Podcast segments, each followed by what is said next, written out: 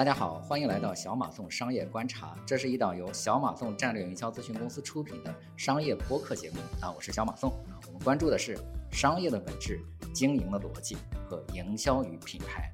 我们的口号是用董事长的视角观察商业世界。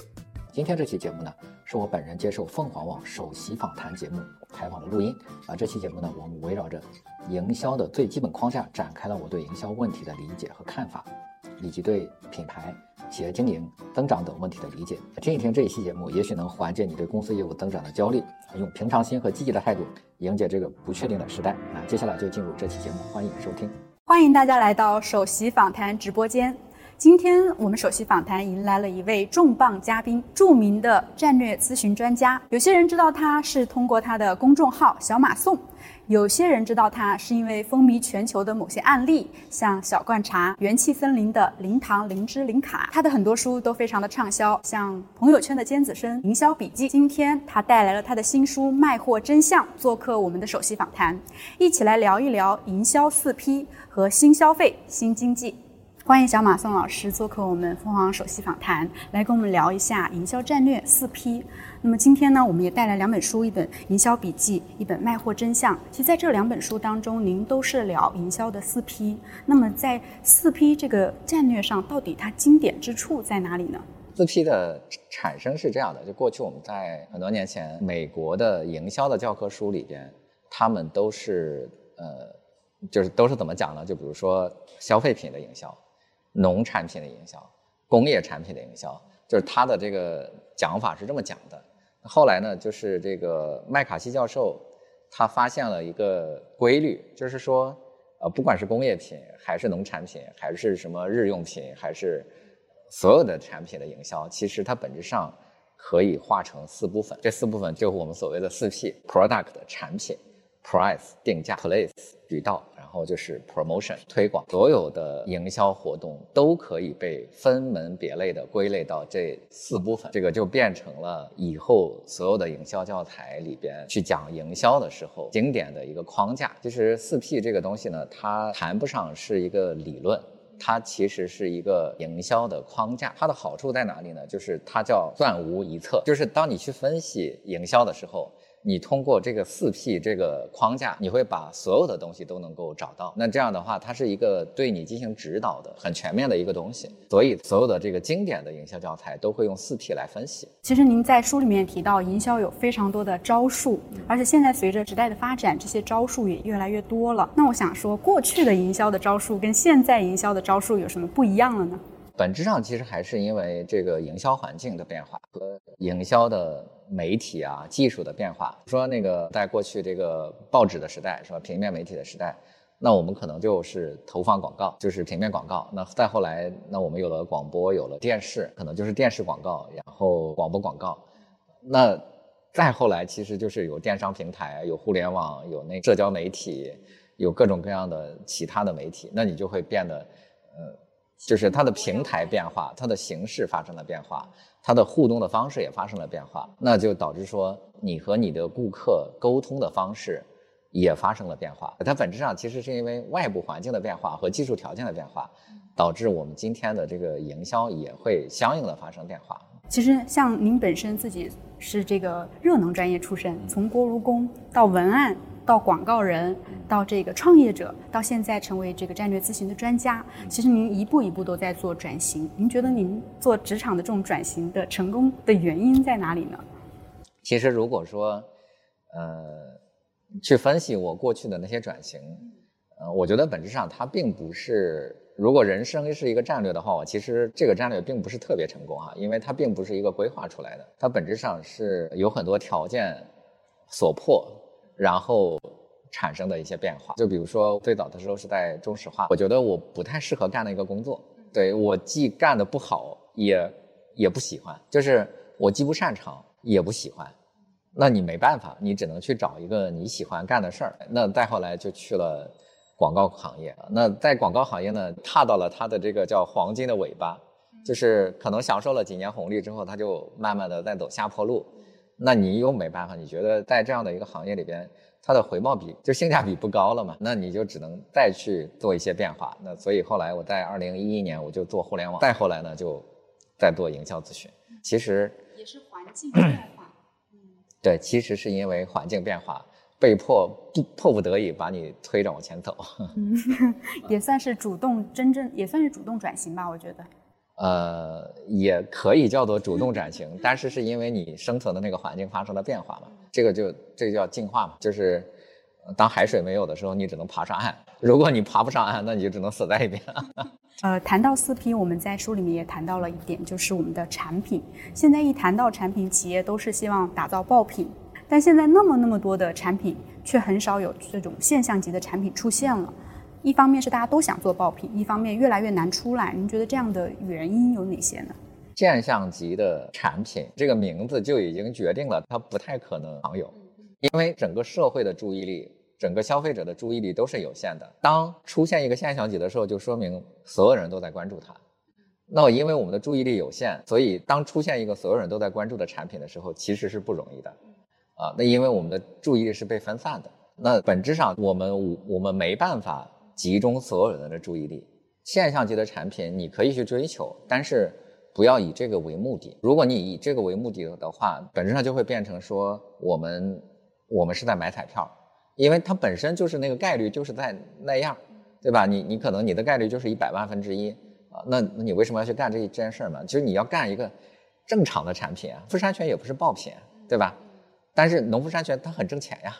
就是我们追求爆品的原因，是因为我们想快速成名，我们想快速的挣钱。那本质上这是不符合社会规律的。那巴菲特都说，为什么大家都不能发财？是因为大家不喜欢慢慢的发财嘛，是吧？就是你追求爆款的这个原因，是因为你的心态上来说，你更喜欢暴富嘛，你不喜欢慢慢发财嘛。嗯，再谈到产品的时候，我们现在刚刚你也说，就是营销已经跟过去不一样了，尤其是现在，确实各行各业都非常的卷。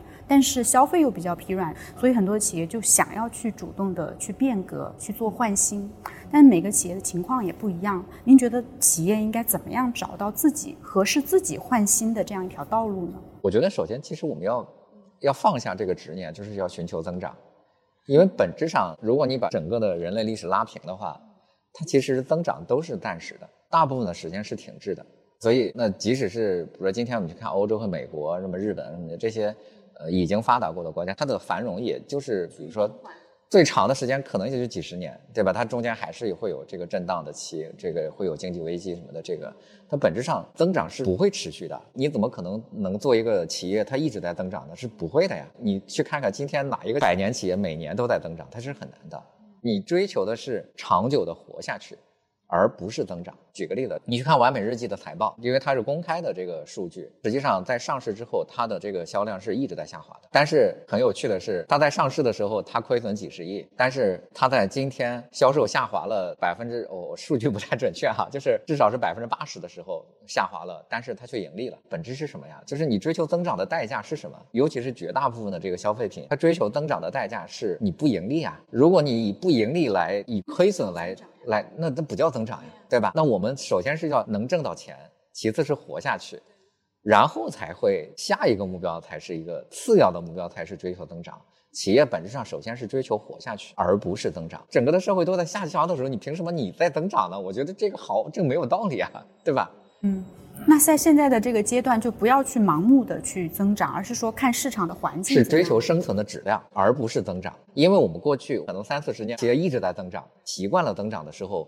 当你停下来，你觉得很难受，但其实本质上是不是这样的呀？就比如一个人，他在从小到大，可能到三十岁左右的时候，他的身体状况什么一直在增长的。但是三十岁之后，你的身体状况在下降的时候，你会很不适应。但这是个规律啊。嗯，对。所以说，企业要找到自己自身现在的一个阶段，去适应市场环境的这样一个变化。对，首先你要放下这个执念，企业不可能一直在增长的，整个社会的也不可能一直在增长。你要放下这个执念，你不要追求增长，你先追求活下来。所以说，可能也回到这个本身。产品的问题也依然是首先这个发新的问题，不是说一开始就去追求爆火，去追求增持续的增长。很多人可能他过去增长，并不是因为他做得好，而是因为这个社会在增长，或者说他找到了一个红利。就比如说有些电商，我们享受了十年的电商的增长的这个红利，可能抖音我们享受了几年的这个抖音的红利啊，你在这个平台上会持续的增长，但本质上不是这样的呀。本质上大部分的企业它不是增长的，不是会持续增长的。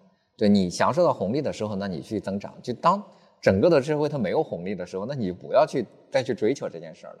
第二部分讲到您刚刚也说到的一个 P 就是 price 定价，啊，定价也是非常重要。然后我也知道小马宋老师您的这个公司的咨询费是两百六十万，您为什么会把它定在这个数字上呢？这个没有那么神奇哈，咨询公司的咨询费其实是随着你的名气在增长的，对，就是。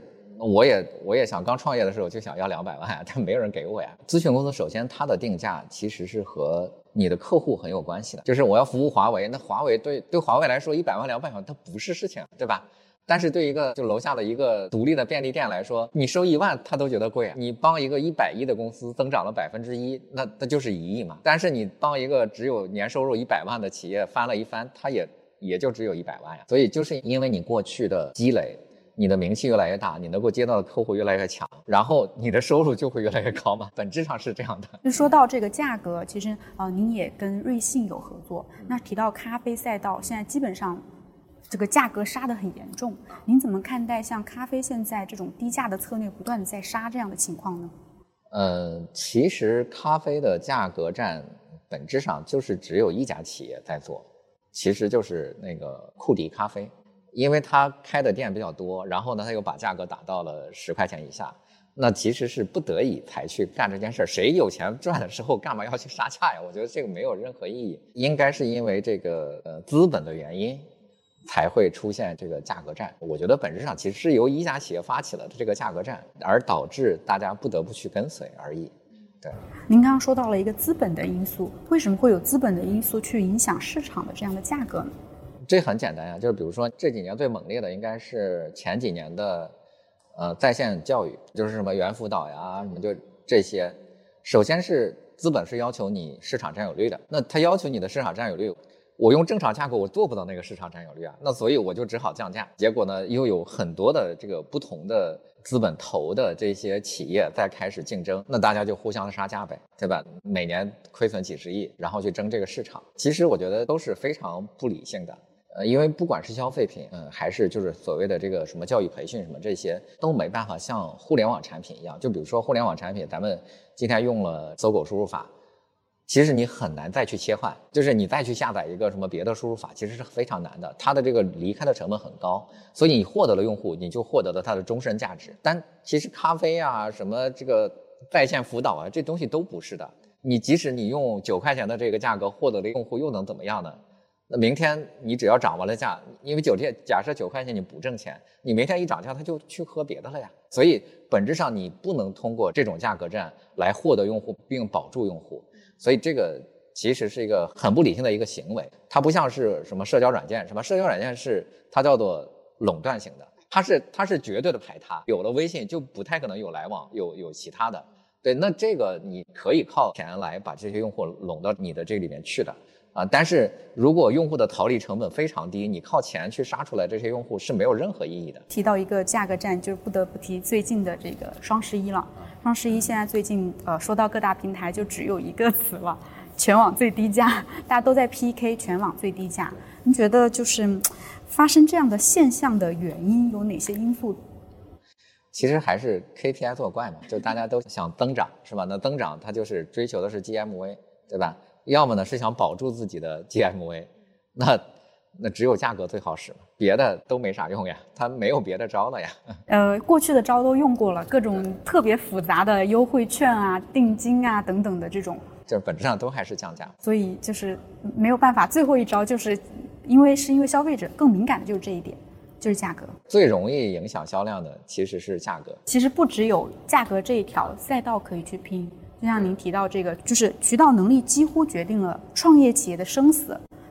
我觉得它甚至是比价格是不是更重要一些的一个 P 呢？呃，因为价格本身是是这样，如果你降下来，你就没有利润了嘛。但是渠道的话，就比如说你今天成了李佳琦的什么年度合作商，那你就可以抱着这个大腿卖一年呀。尤其是就比如说我们线下是吧？线下。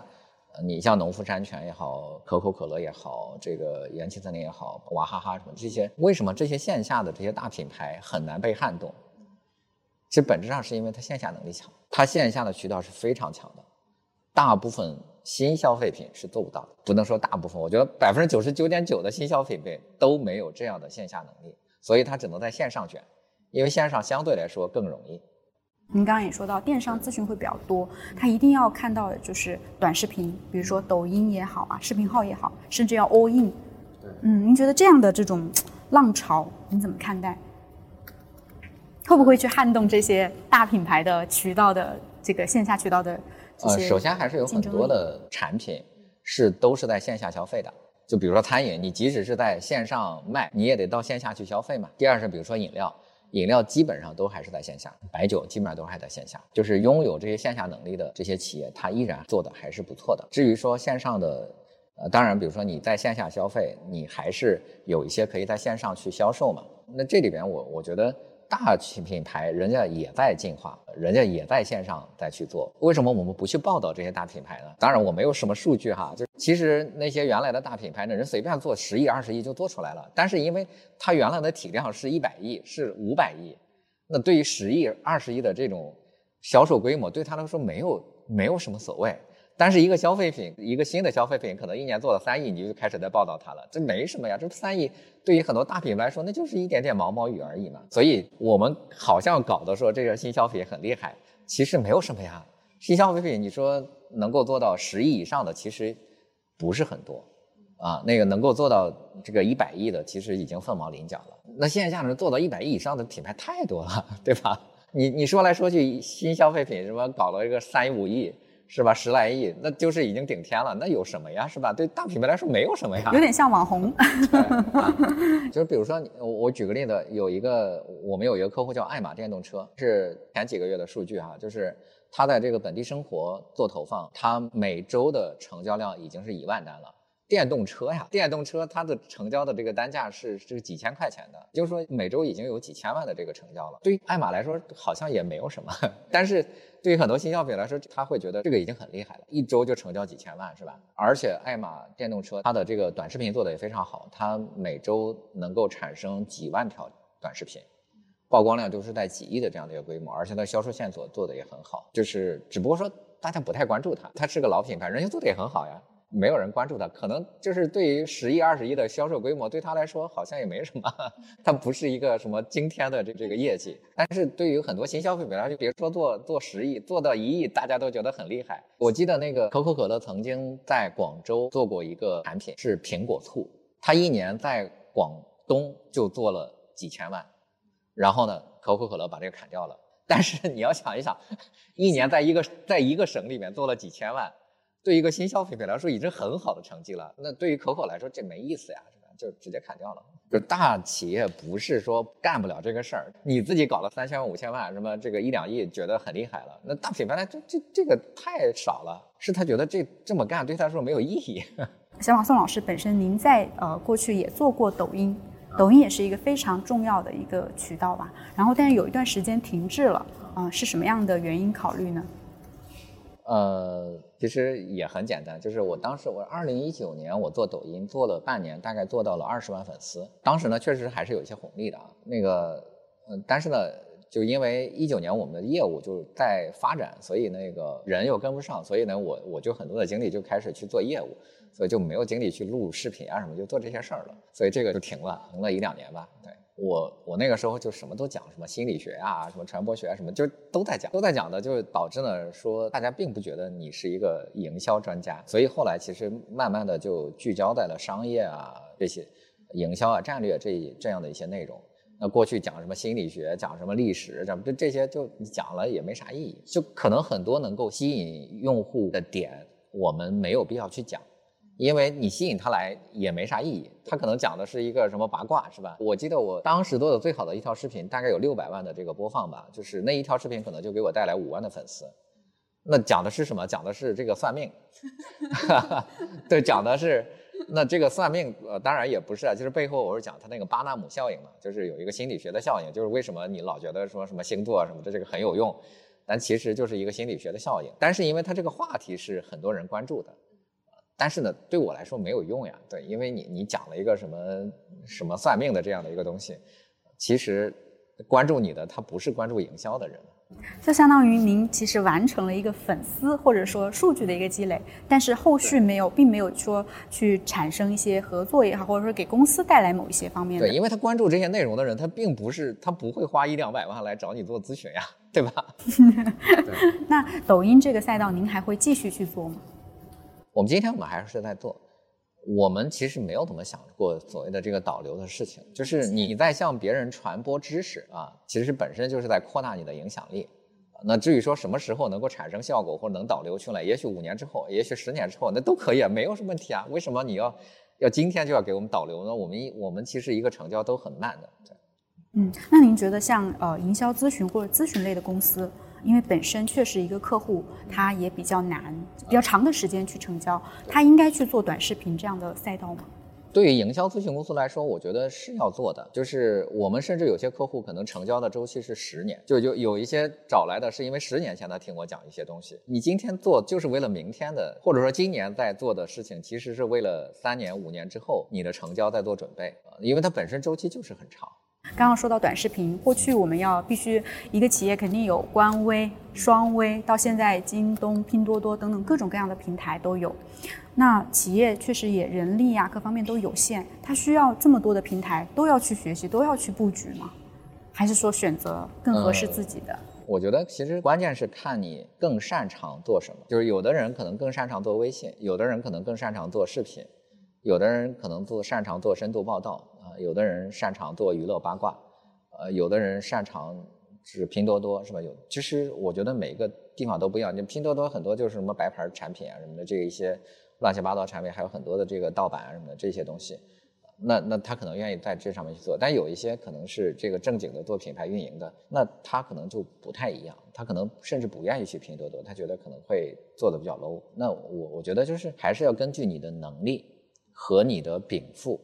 来选择合适的渠道，而不是选择什么都做。那什么都做，那不可能嘛？就是每个企业都有各自的这个擅长的东西，对，这还是要判断这是不是属于你的机会。就是你要找到你能不能在这个渠道上去去体现你优势的这样的一个能力，有的话你才去做。能力是什么？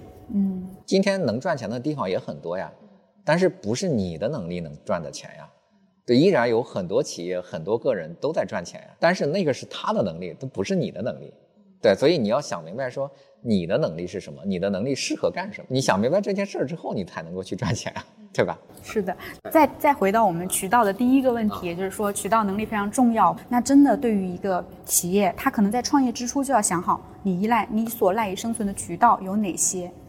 是嗯，那对于这像像这一类的企业，它怎么样去在这个渠道上去做自己的这种布局和决策？这个我我认为其实这是个悖论，我不应该去回答这个问题。为什么呢？就是如果你不知道你的这个核心的销售渠道是什么，怎么把货卖出去，你就不应该创业。对你本质上你凭什么是你，对吧？都凭什么是你创业成功而挣钱呢？就你啥能力都没有，然后你还想挣钱，那那这个大家都发财了，对吧？接下来我们聊另外一个 P 推广，提到推广，好像跟渠道跟价格又都相关，而且也越来越多元化了。我们现在的推广的方式，也从过去图文呀、视频呀、甚至 H 五啊，各种各样都有。现在，嗯，您怎么看待这种营销的各种变化和不变化的东西？我们应该去改变什么？又应该去坚守什么？我我我插一嘴啊，其实是这样的，就是，呃，四 P 这个翻译啊，在。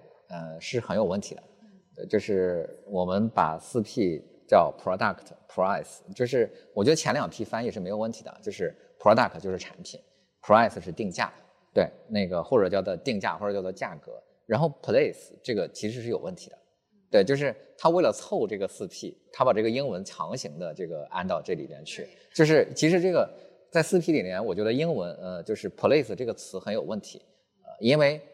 因为渠道并不是地方，或者说某一个某一个这个这个呃某一个场所，渠道指的是组织系统。就比如说呃你的代理商是吧？那我我们可能会理解说呃家乐福是我的渠道，那那你好像是说家乐福是有一个地方的，但本质上其实是家乐福这个公司是你的渠道啊。那那家乐福背后它还有很多各种的代理商啊什么的这些，对那个叫做渠道。但是呢，因为他想凑这样的一个四 P，所以他就。强行了用了 place 这样的一个单词，实际上渠道指的是那些组织。就是今天我们说好像抖音也是我的渠道，但抖音的渠道，我们指的是抖音这个公司，或者说像什么东方甄选这家公司，对，是你的渠道。实际上，我再去，比如说我在东方甄选做直播，本质上是推广，是你做的这个动作是叫做推广，只不过是说东方甄选这家公司是你的渠道。所以我们怎么去区分渠道和推广？呃，就是渠道是人和组织、公司和机构啊，那推广呢是活动。是行为是对，呃，推广是指的是你的经营活动，是你的行为，就是我们放到一块儿。我为什么有的时候会把渠道和推广混淆呢？而且有人说这个什么渠道和推广合一的，其实也不是。就是说，比如说我在今天我在家乐福做这个什么一块钱加购，那你这个一块钱加购的行为是一种推广活动，但是家乐福这家公司是你的渠道，就我们这么去理解就明白了。对，原来我们去翻译。最后一个 P 叫 promotion，叫做呃促销，啊，其实这个也是一个就是语言的问题吧，就是在英文里边 promotion 它对它的解释是什么？叫做能够促进商品成交的所有的活动叫做促销，但是叫做 promotion 啊，但是我们翻译过来就变成了中文的促销，中文的促销。在中文的语境里边，就是指的是降价，或者说这个这个让利，对，就是它所有的什么或者说一元加购，这些都叫促销。但是你打广告，它不叫促销。我们不认为说打广告是一种促销，所以呢，这个中文的翻译在这里面是有问题的。最后一个 P 我们应该翻译成推广。那推广就指的是，比如说你做公关也是推广，是吧？你做联名也是推广，就是你做地推也是推广，是吧？你做广告也是推广，就是让你的商品产生成交的这些方法，它都叫做推广。首先，我们确认两个这个名词的问题，对，然后我们再再去解释这个最后一部分，对。刚说到这两个，我心里更清楚了。嗯。以后可以去区分出来这个呃 promotion price 等等这些四 P 的这些关系和区别。对。但确实，我想说的是这个变化的问题。嗯嗯。那无论是渠道也好，还是推广也好，都在发生变化。对。觉得哪些应该变，哪些不应该变？就是啊，本质上这两个部分是不变的。对，就是它的定义都没有变，呃，但是呢，你推广的形式和方法已经发生了极大的变化了。就是比如说，我们回到二十年前，那二十年前，其实你主要在中央电视台打过广告，你基本上就可以了。上央视啊，对你上央视打了一个什么一两亿的五几千万的广告，然后它很快就能够全国都知道。然后你只要你只要在全国铺货，找到代理商，然后就基本上就可以动销。那个时候的核心是你要知道广告是有效的，但是那个时候呢，很多人不敢打广告。当当他有这样的一个认知的时候，你就高于了其他所有的同行。所以，尤其是在九十年代，在九十年代很多人都不太敢打广告的时候，你敢打广告，你就比别人先进，因为你的先进是来自于这个认知，而且那个时候广告真的是非常非常有用。但是今天就没那么大的用处了。就是因为它整个的这个效率降低了，也没有一个我们把叫什么轴心媒体，它能够快速的影响全国所有的消费者了。对，那这个就变成分散的这个平台和媒体。那你今天就只能说我擅长干什么？就比如说我擅长文字。那你今天依然可以通过写公号来推广你自己。前两天还在跟另外一个自媒体的主理人在聊，他叫于东奇，他是去年才开始在做公众号，但人家依然可以把公众号做起来，就是因为他写的内容太深度了。今天我们是缺少这种非常非常深度的内容，你而且呢，他非常符合他的个人的能力，那他依然可以做起来。就是你要认识到你的能力在哪里，然后呢，你才去做不同的事情。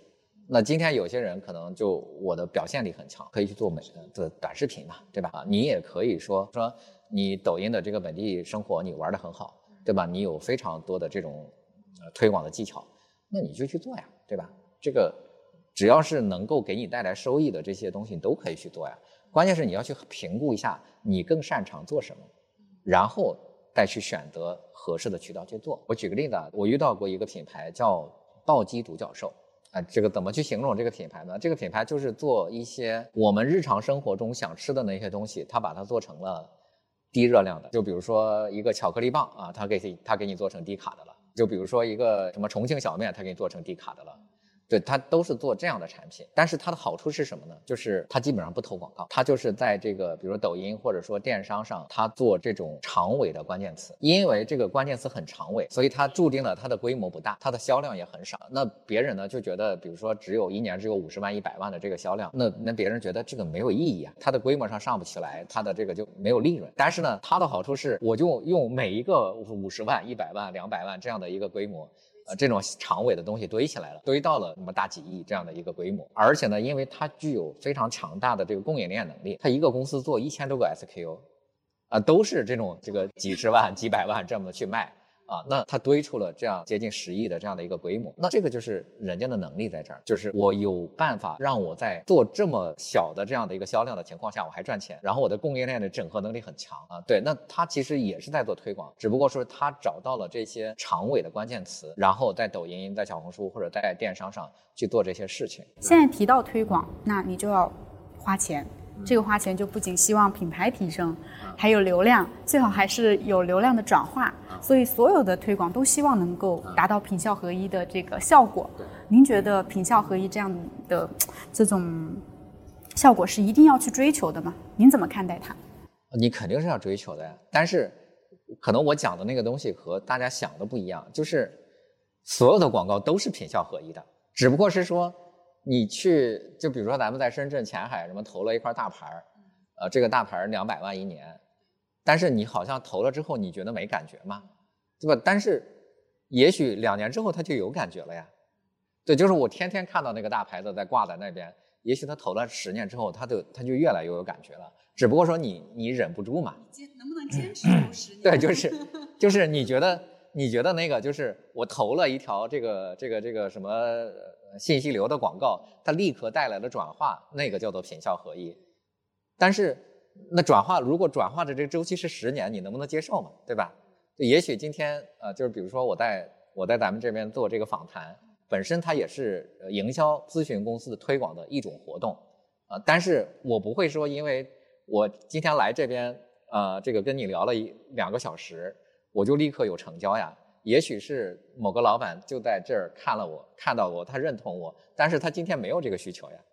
也许三年之后、五年之后，他突然想起来，我就我记得很多年前看过小马松的访谈，那就来找我来。那你要知道，这本身也是品效合一的，只不过是说它的周期是三年呀。对你能不能接受你的周期更长一些？其实本身所有的品牌投放都是有效果的。但现在很多的时候，可能他们因为是费用的问题在选择，他觉得我一定要。本身是十年才会有的，我要判断出来，你要一年就要给我出现。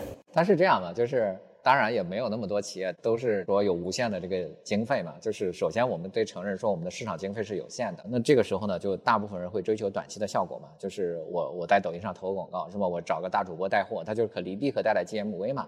那你的这个投放你还是要去分的。你在一些传统的广告上面，当然它没有过去那么好。就是它不会像说过去投了一个中央电视台，什么突然之间这个就火了。但是在你的这个经济能力可以承担的前提下，我建议大家还是要投一些传统的广告。这个它其实是为你长期建立品牌的印象是有好处的。但是我并不是那么绝对说你一定要去去投多少钱，就是投了这些钱。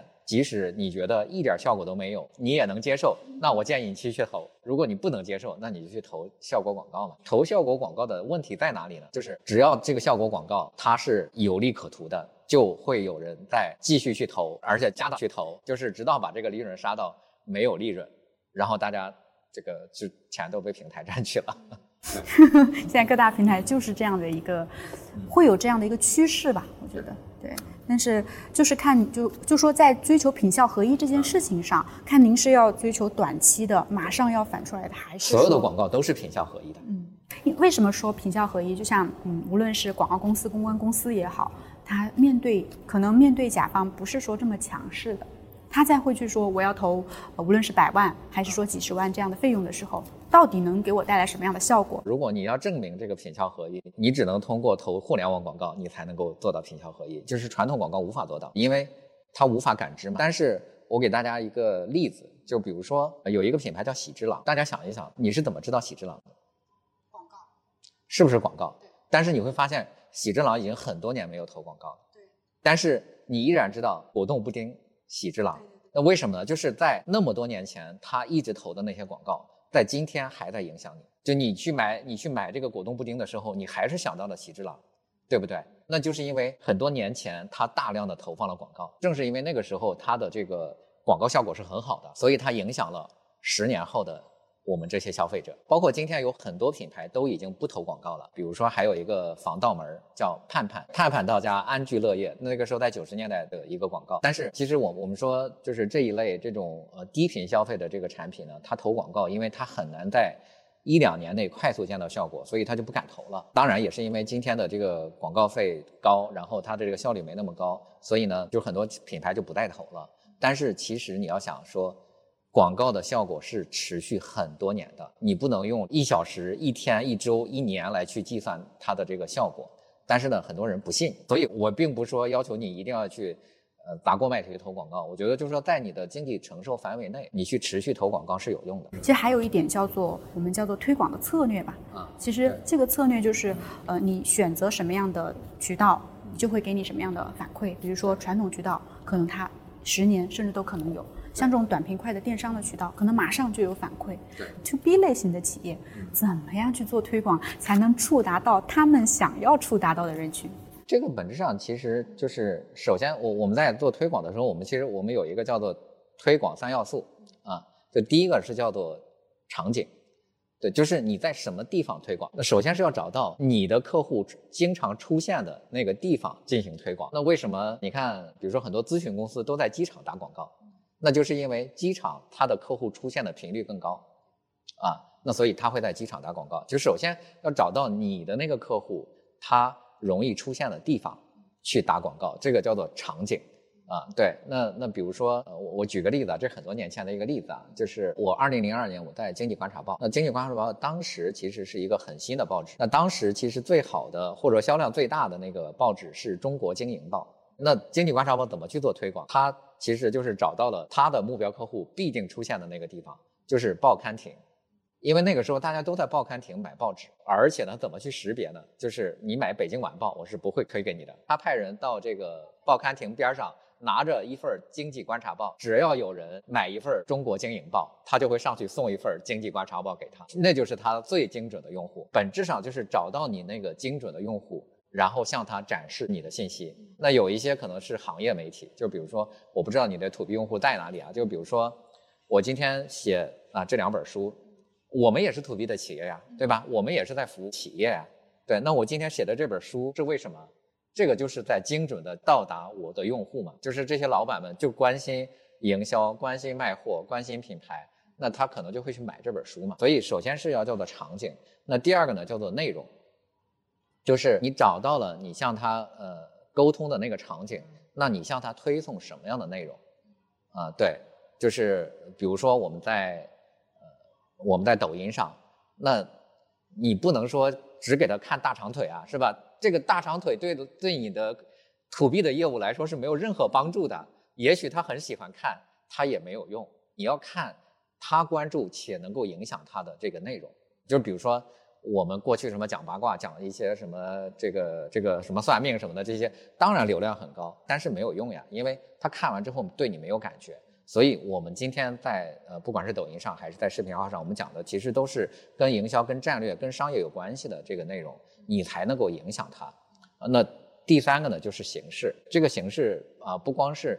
其实本身你的媒体、你的环境、你的场景就已经决定了很多你的形式了啊，但是你依然还是有可能，就比如说，呃，你在抖音上既可以做直播，又可以做电播，是吧？又可以做这个短视频，又可以做本地生活，什么就这些东西，就是它依然还是有不同的形式的。你要看到说什么样的形式更有效，那其实无非就是在讲这三个东西嘛，就是你怎么能够找到这些人，能够影响他，然后你传播什么的信息，做什么样的形式和他互动嘛，对，啊。不仅是 to C 是一样的，所有的都是在找场景、找内容、找这个形式嘛，对吧？就基于这个这样的一个三角，让小马宋老师再分享一下一个经典的案例，就是零七三零的这个呃零卡零糖零脂。呃，零糖零脂零卡这件事，我我一会儿讲这个哈。我先说一个挺典型的一个案例啊，就是我们做推广，做那个地推，我们经常会发传单，对吧？我们去发传单的时候，其实这是一个所有人都知道的一个推广方式。但是其实你并没有认真的思考，说你在什么地方发传单最有用，以及说发什么样的传单才有用，以及说这个传单怎么和它互动更有用。其实你是没有这么思考的。所以传单的这个打开率啊，我们把它叫做呃这个转化率吧，就是因为过去也有很多的这个互联网企业的也在地做地推，那当他去发一个传单的时候，甚至还要加上优惠券什么各种各样的这样的东西，它的这个转化率，也就是说，假设你要让他关注一个公众号，或者是说下载一个 APP，它基本上是百分之零点五。也就是说，发出一百张传单，大概只有零点五个人会下载一个 APP，那百分之零点五到百分之一。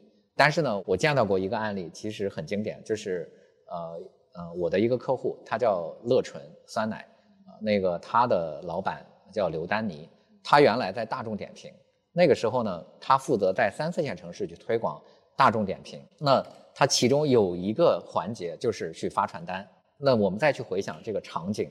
内容和形式，就是首先你要明白说你的那个目标消费者在什么地方，就首先是购物中心，因为你的就是这些正常的消费嘛，就是大众点评啊，那购物中心里的人，包括写字楼里的人，那这个就是你的推广的场景，因为这里面人流客流量最多。那好了，接着就是你推广的内容是什么？就是如果说啊，这个下载大众点评五块钱买什么，那这个内容看起来是正确的，但问题是你突然发给了他一个传单，这个场景下他是怎么想的？大部分人就。拿了可能就直接扔掉了，对不对？你的内容要引起他的好奇，所以当时他其实是写了五种内容，然后每一个内容发两千张，然后再去测试他的这个转化率。那最后他测试下来，其实有一句话叫做说送给你五块钱的快乐，而且呢是，而且呢是他要求他的发传单的人一下子跳到这个顾客的面前，然后他说你好，送给你五块钱的快乐，这个就叫做形式。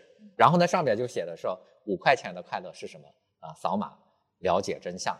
他发现这个转化率最高，而且呢，它不是下载 APP，因为你要想到，在很多年前我们是没有随时的 WiFi。第二个是你的流量是有限的，如果你让他下载大众点评是非常难的。所以它的形式是什么？首先让你扫码关注他的公众号，他扫码关注公众号了，这个动作其实很简单的。如果你让他下载 APP，他就放弃了。所以他。是在每一个流程上都在提高它的转化率啊。那你当你关注一个公众号，你就可以直接推送，呃，给他一个什么？这是你，这是你的这个链接，你可以下载，是吧？那还有一种呢，就是因为你关注了公众号，你可以明天还可以再向他推送，对你就可以这个转化率就会更高。所以它的那个它的那个转化率啊，当然它所谓的五块钱的快乐，其实就五块钱看一张买一张电影票啊。对，这个他向你推送这样的一个活动啊，那。那个它的转化率可以提高到百分之二十二，也就是比普通的发传单提高二十倍的转化率。对，这个就是你要考虑你的场景，你要考虑你推送的信息和你和顾客沟通的形式。对，啊，当时呢，我们就是元气森林找到我们的时候，他其实面临的一个问题就是说，我要投广告。对，因为过去他其实是没怎么投广告的，二零二零年之前他基本上没有投过广告。啊，那个他只是在网络上做一些简简单的推广。那他在二零年的时候，他决定要，呃，至少有几个亿的这个广告投放。那他说，我不知道我投广告的时候我应该说什么。对，所以我们首先是，首先是要确定你投放广告的内容。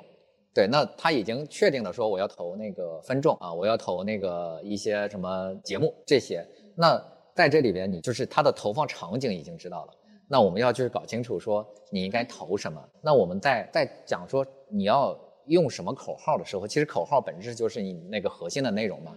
对，那我们要去搞清楚当时的顾客为什么愿意喝元气森林，为什么要购买元气森林。做了一个调研，当时我们找到了五百个买过元气森林且产生复购的，呃那个消费者，呃，那我们就问了他两个问题。第一个问题是什么？就是说你是因为什么？第一次决定买一瓶元气森林，百分之九十的这个顾客都会说，他说，因为他那个瓶子上我看到写的是零糖、零脂肪、零卡路里，这个就是我当时决定买一瓶的原因。那我们后来又问他，那你为什么又继续购买？以及说，假设你推荐给你的朋友，你会怎么推荐？他说，因为它又是无糖的，又好喝。所以呢，其实我们当时写了两句口号，一句就是零糖、零脂、零卡，就喝元气森林气泡水。啊，还有一句口号叫“真无糖，真好喝”，那就是其实是从我们的那个用户调研中得来的。呃，但是呢，我们不能确定说哪个口号更有用，所以呢，我们又去做了一次投放的测试，就看它的这个转化率。那发现其实“零糖零脂零卡”这个口号，它的转化率会更高。那所以后来才用了“零糖零脂零卡”这个口号。对我刚刚说到这个呃促销啊，包括推广啊等等这些，因为现在的企业都特别的卷，特别的难。其实同时找品效合一也好，无论是说投放的费用也好，更究其原因，就是因为现在的市场会比较难。包括现在我们所有的这种营销和广告，为什么这么难？大家都难呀，对吧？你的甲方不也很难吗？我觉得这个这个东西你就接受它就好了。其实本质上大家都难，那为什么广告公司、广告行业不能难一点呢？对吧？在这样难的情况下，您觉得就是广告行业、营销行业应该怎样去做呢？其实这个就是营销的这个最本质的这个问题，就是啊，咱们说实话，我觉得广告行业挺多公司做的东西，其实没有给顾客带来任给他的客户带来任何的效果，所以他才他才会去他才会去砍掉你请广告公司的费用。如果你能够给他带来效果，他一定会请你啊，对吧？对，所以本质上其实你还是要提升你自己的价值。对，就你有价值，别人才会花钱找你；你没有价值的，别人不会找你。为什么大家求着李佳琦给他带货呢？他就因为他有价值啊，对吧？嗯，那就说到这一点，就是一个优秀的战略营销专家，您觉得应该，如果我们去选择，我们应该觉得这样的专家应该具备哪些核心的要素呢？其实本质上是这个叫做选择。呃，营销咨询公司的这个方法是吧？就是你怎么去选择一家营销咨询公司，或者怎么去选择一个优秀的战略营销专家，怎么去辨别？嗯，怎么去辨别啊？我觉得你很难辨别，为什么呢？因为你和他是不同领域的，就当不同领域的时候，他很容易忽悠你。就比如说啊，我举个例子啊，就是我原来在小米生态链，我们也曾经谈过很多就是不同的行业那创业者，其实他很容易被忽悠的。为什么呢？就是因为你不了解这个行业。就比如说，那个当时我们要去做一款纸，就是那个纸巾。那有一个创业者呢，就跟我说，我这个纸巾呢是可以，就是它的柔韧度非常高，就是它的强度非常高。呃，就是比如说放上十个硬币都可以，就是再倒上水，然后可以提起来。你觉得这个纸非常好，对不对？本质上不是这样的，就是因为它加了强韧剂，就是这里面是有非常多的这个信息差的。就是你不管是呃去别的行业。还是说咨询的这个行业，营销咨询这个行业本身和你是有信息差的，它很容易把你忽悠掉的，因为你不懂嘛，你和它是两个行业，所以本质上你很难辨别，因为你不具备这个能力。那怎么辨别呢？就是找他过去曾经服务过的客户，是不是还在？是不是发展的很好？不是，就要找到那个客户去问他这家公司怎么样。对。而且你还不能找那些知名客户，因为知名客户其实未必是因为他的原因，对吧？就是我们做元气森林也不是因为我们厉害，是吧？元气森林厉害啊，是吧？我们做瑞幸是因为瑞幸厉害。其实你要去看真正接触过这家公司的客户，他的满意度是什么样的。其实，其实我们人有一个非常大的问题，就是买个几块钱的水果，挑三拣四的，这个签个几百万的这个咨询。好像立刻就签了，他不做任何调研，就是比如说你买一套房子要几百万，很多人不做调研，他也不会去看这个区域，他不看这个防水，不看这个这里边的所有的这些这这些这些资料，他就直接就签了，他不做任何的调研。你理论上说你要签一个几百万的单子，你应该去做一些调研的，你至少知道说他背后这些他做过什么样的企业，然后这些企业它的满意度是什么样子的，你不知道。你至少是做三五个调研，你大概知道这家公司的水平了。也就是有很多时候头脑一热就给忽悠掉了，对吧？就这个很多企业家是这样，所以就非常的不理性。因为我们的客户我们都是公开在我们的这公号上的，呃，对，就是如果你想去找我们，你我非常欢迎大家去找我们过去服务过的客户去问一问小马送这家公司行不行？啊，如果你不想找小马送，找别人一样的去找一下他曾经服务过的公司。啊，但不是一个哈，一个就很容易就产生这个这个这个偏差。你要找几个公司的人去问一问这家公司做的怎么样，那你才会就是叫做做了一次调研嘛。对，如果你连这个东西都不想做，那你花那几百万你就打水漂了嘛，对吧？是的，嗯，小马宋老师有呃，你有非常喜欢的或者说呃比较这个认可的推崇的营销专家吗？呃，营销专家这个，我其实啊，我觉得。最厉害的营销专家都不在乙方，都不在咨询公司，我觉得最厉害的营销专家都在甲方，就比如说瑞幸的杨飞，我觉得这个非常厉害啊，对吧？你你说今天中国哪一个咨询公司的人可以和杨飞有杨飞那个水平？我觉得没有。比如说农夫山泉的钟闪闪老板，有哪家咨询公司的能力能够达到农夫山泉这样的这个水平？我觉得也很难。其实最厉害的那些专家是在甲方的。就是这些本身把企业经营的非常强，本身把企业经营的非常强的，他一定是在营销能力上非常非常强的。那个包括可口可乐是吧？那呃，我跟呃，就是我我去过这个深圳，就是太古可乐的那个那个他们的这个办公室。我也跟他们的销售总监啊什么聊，那人家那真的是懂营销，对，真的是懂营销，对。您现在不仅也是一个这个营销专家，而且自己也在咨询着这个经营着这样的一家咨询公司。您自己说到，它其实是一家小而美的一个咨询公司啊。您有没有规划公司一年、三年、五年的这样的一个目标呢？嗯，我们没有，就是就是可能跟我这个人有关系，就是。目标可能就是多活几年，没有更高的目标。对，我们我们可能更多的是，呃，指引我们的行动的，更多的是叫做我们的任务，或者说我们的愿景。其实愿景不是目标，或者说叫做我们的价值观，就是你存在的意义是什么。我们更多的是叫做帮助客户在经营上获得一些成功。那如果这个是你的。你的任务的话，或者说你的企业责任的话，那你就把这件事做好就行了。就你不要追求说你的目标是什么，就是你的你要达到什么三亿、五亿、十亿这样的一个销售的规模，它不是这样的。就是当你认真的在履行你的职责的时候，就是你看一个医生从来没有给自己定一个年收入的目标吧？就是医生的目标是怎么把这个病人治疗得更好？就是你的社会责任是什么？这家企业的这个责任是什么？当你把你的这个责任做得比较好的时候，社会就会给你回报嘛，就是因为你这个工作做得比较好，所以他会给你发一个工资嘛。很好奇，想问宋老师，就是您会不会成为您帮助这么多的企业，帮助这么多品牌，您哪一天会不会也会自己去做一个品牌？嗯，应该是不会的，就是为什么呢？就是，就我就还是说，就是战略本质上，战略本质上是取长补短。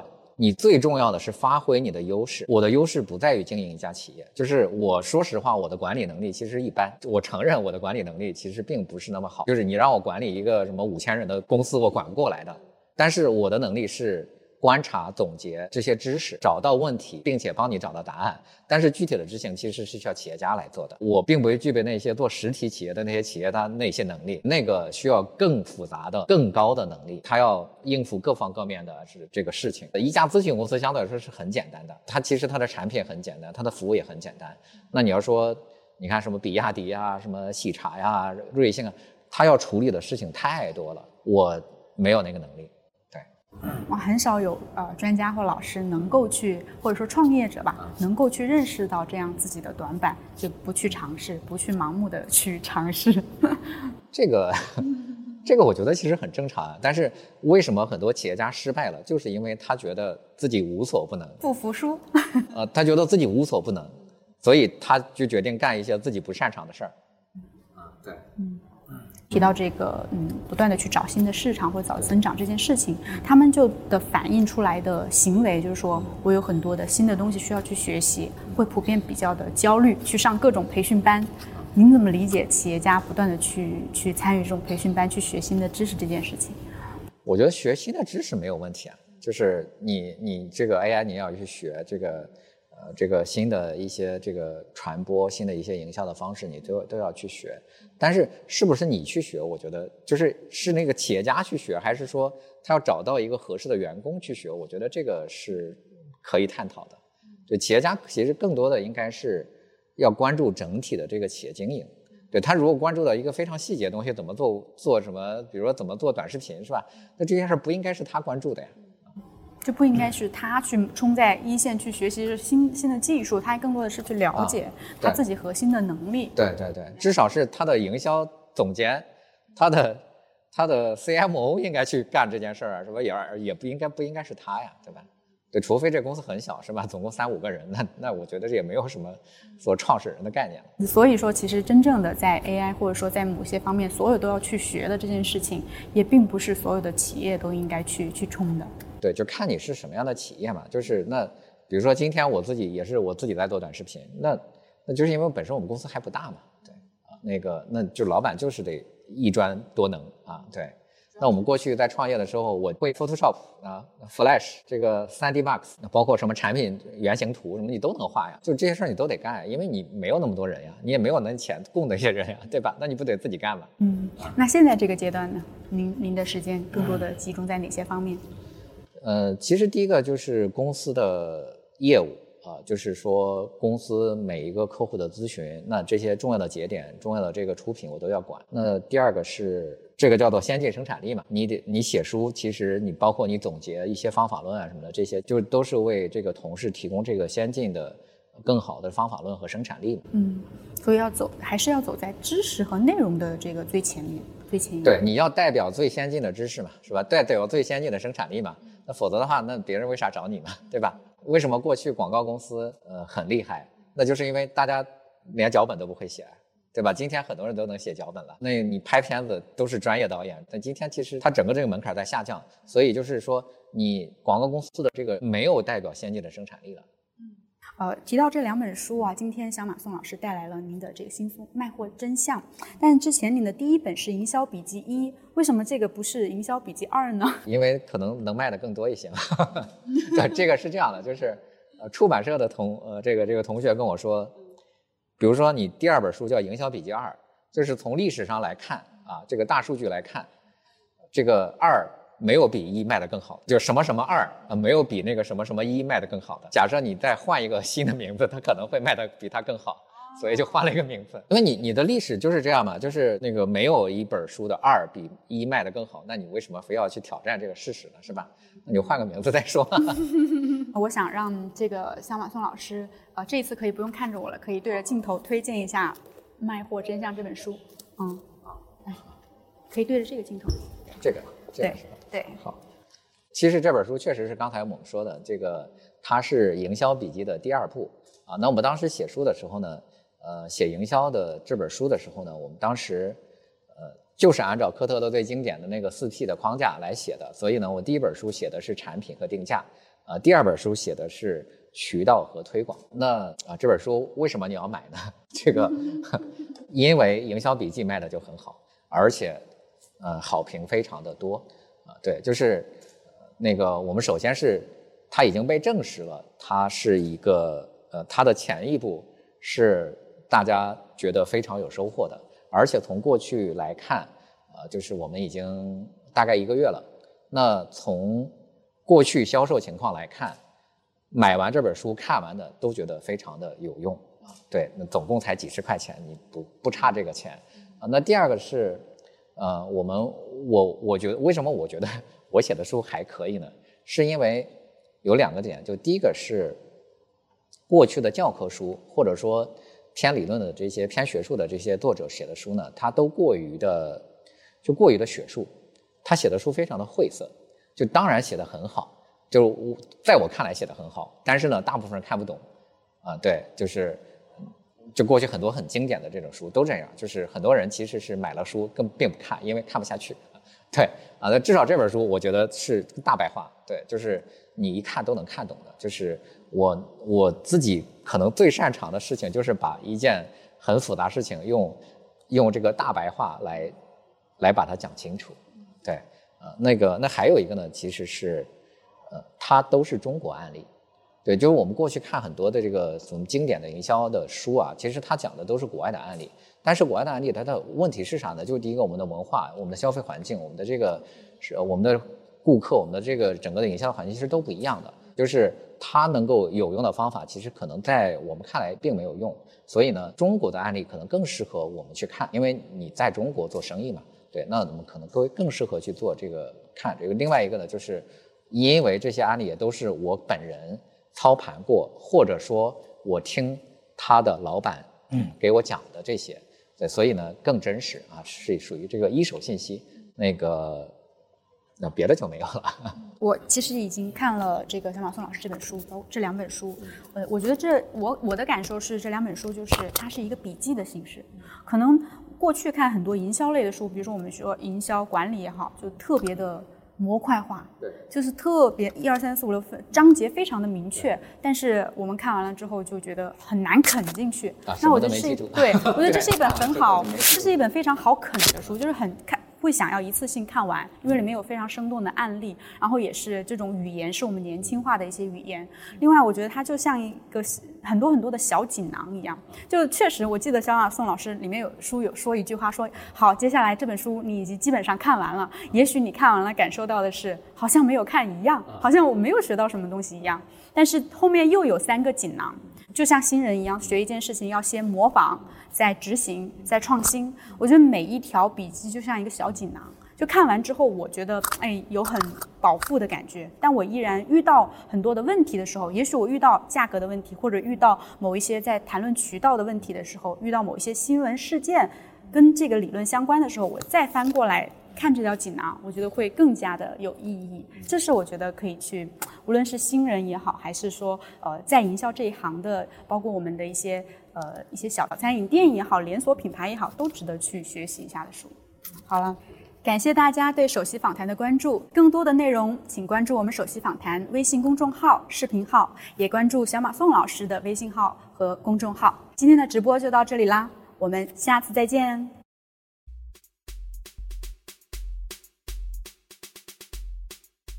以上呢就是本期小马送商业观察的全部内容啊，感谢收听。如果本期内容对你有所启发，欢迎分享给更多的朋友们哈。如果你对商业和营销有想法，也可以关注公众号小马送并联系到我们。如果在公众号回复读书群，你就可以加入小马送亲自拿捏的读书分享群。小马送战略营销咨询是中国本土新兴的营销咨询公司，我们为元气森林、小米生态链、得到 APP、谷米奶茶、云海肴、遇见小面、半天妖烤鱼、Baby Care、伊利、飞鹤乳业等超过一百多家企业提供了营销咨询服务。再次感谢你的收听，我们下一期再见。